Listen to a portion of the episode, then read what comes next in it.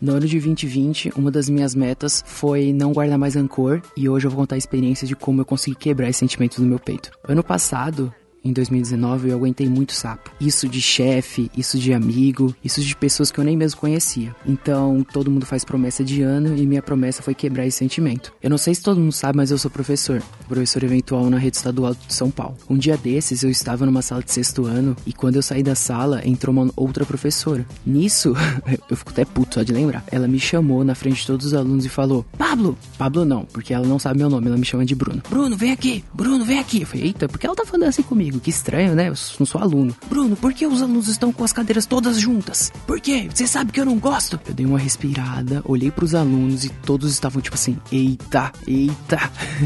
e aí eu senti um fogo queimar no meu peito e era esse sentimento de rancor, de raiva. E passou um segundo na minha cabeça: Pablo, guarda esse sentimento. Não fala nada. Guarda. Mas aí eu lembrei, meta 2020, vamos lá. Aí eu falei na cara dela, o seguinte, você não fala assim comigo na frente de todos os alunos. Se você quer conversar comigo, vem aqui fora que a gente conversa. Meu, foi espetacular essa cena. As crianças começaram toda hora a gritar, fazer barulho e a professora tudo carrancuda olhando para mim. Aí ela começou a falar: "Não, é porque eu não gosto que os alunos ficam assim". Primeira coisa, isso que você fez não é certo para ninguém, principalmente um professor para os outros. Outra coisa, na frente de aluno, não, não, não. Eu tô bem irritado com isso que você fez. Não tem conversa. Se você quer conversar, a gente conversa depois. Agora não tem jeito. E pior, eu acho que tinha coisas que não poderiam piorar, mas piorou. Ela virou pra sala e falou: Quem deixou vocês assim? Quem? Foi o Pablo? A pessoa, não, porque eu entrei na sala já estava assim, não fui eu que inventei isso. E a galera começou a rir, fazer barulho. Eu pensei que tinha acabado. Mas, gente, não acabou. Eu tava andando no corredor, ela me chamou de novo. Ô Bruno! Ô Bruno! Ô Bruno! Eu falei, ah, meu Deus, meu nome não é Bruno, porra.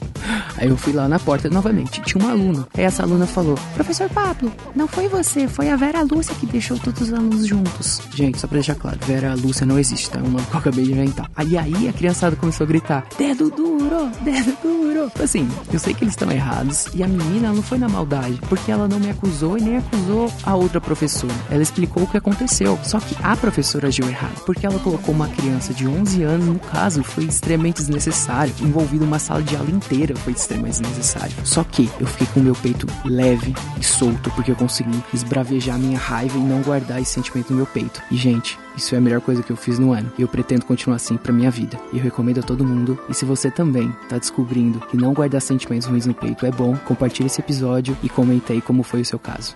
Beijos. Uma produção Toró de Ideias.